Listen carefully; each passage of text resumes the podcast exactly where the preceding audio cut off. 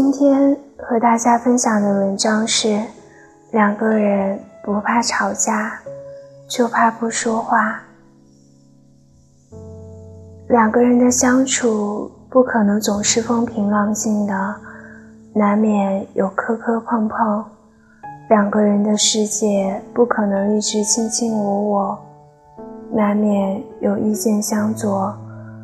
越是在乎对方。就越是在意对方的一举一动，稍有不满意就会气愤不已；越是看重，就越是计较对方的一言一行，略带有敷衍就会感伤心中。矛盾是因为自己的想法对方都不懂，生气是因为自己的心情对方都不明。吵架是当时脑子一热，脱口而出的狠话，给予对方致命的疼。分手是那会正在气头上，丧失理智的表达，击中对方要害的痛。于是冷战了，谁也不找谁了。其实是很无奈，总想凭借着有人宠。就等待对方主动去哄，于是沉默了，谁也不理谁了。其实是很难过，很不想失去对方，又不知如何去和解。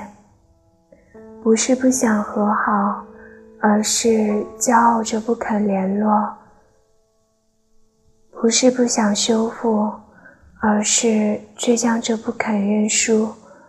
不是不想彼此，而是矜持着不肯低头，最终还是忍住了。谁都开始想念了，因为谁都习惯有了谁，最后还是熬不起了。谁都想要妥协了，因为到底。谁都离不开谁，愿意放下骄傲、主动说话的人，是最舍不得你的人；愿意缓和个性、处处迁就你的人，是最想珍惜你的人。所谓真感情，不是一辈子不吵架，而是吵架了还能一辈子。